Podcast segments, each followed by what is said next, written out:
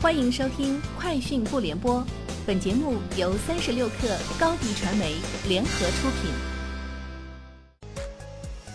网罗新商业领域全天最热消息，欢迎收听《快讯不联播》。今天是二零一九年一月十七号。三十六克讯，全国已有十八个省、超过一百四十个城市在支付宝上线了电子社保卡。用户在支付宝里点击城市服务，选择所在城市及电子社保卡。或直接搜索城市名加电子社保卡，刷脸认证后即可申领。电子社保卡由全国社保卡服务平台统一签发和管理，与实体社保卡一一对应，唯一映射，状态相通。签发后，居民可以随时在线查询社保信息，未来还可扫码购药、就医结算。三十六氪讯，百度与中央电视台举办联合新闻发布会，正式宣布。百度和二零一九年春节联欢晚会达成独家互动合作。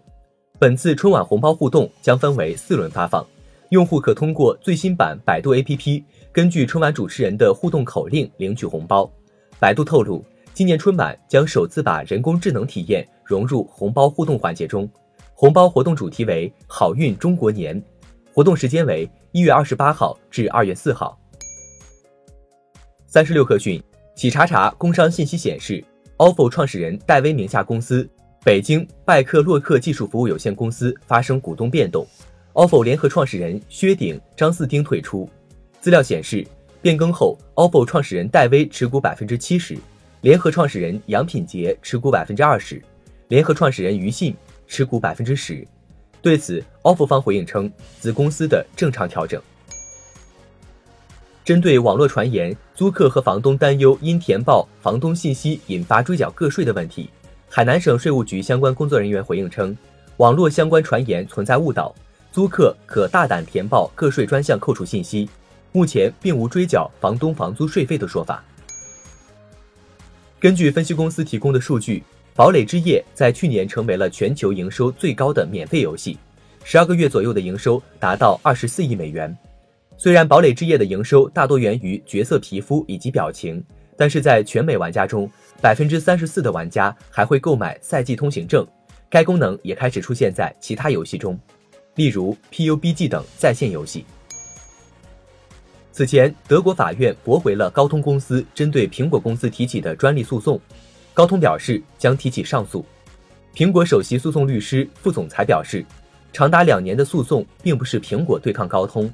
不是两家公司之间的对抗，而是整个行业和高通的对抗。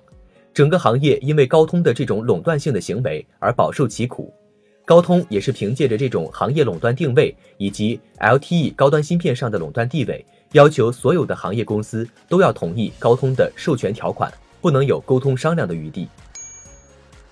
三十六氪讯，十五号晚间，社交 APP 聊天宝发布。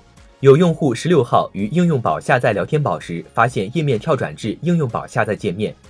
锤子科技创始人罗永浩通过微博回应称，该应用已经从应用宝被下架。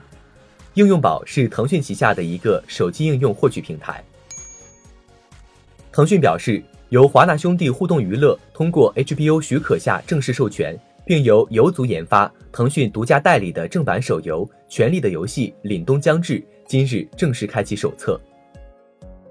以上就是本期节目的全部内容，明天见。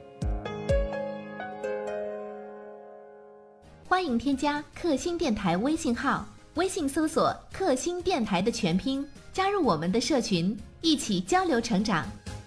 高迪传媒，我们制造影响力。商务合作，请关注公众号“高迪传媒”。